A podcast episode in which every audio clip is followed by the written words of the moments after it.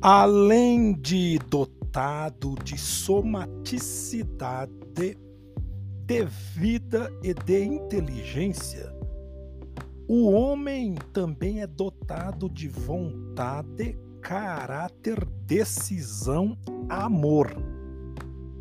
Eis aí o homo volens. A ação do homem nasce das suas decisões. Ele estuda porque quer estudar, ama porque quer amar, escreve porque quer escrever, casa porque quer casar, vai à Bahia ou à Paraíba porque, porque quer ir. Daí ser dedicado, impor limite às suas ações. Enquanto volens, o homem precisa descobrir o poder de decisões e escolhas que há em si.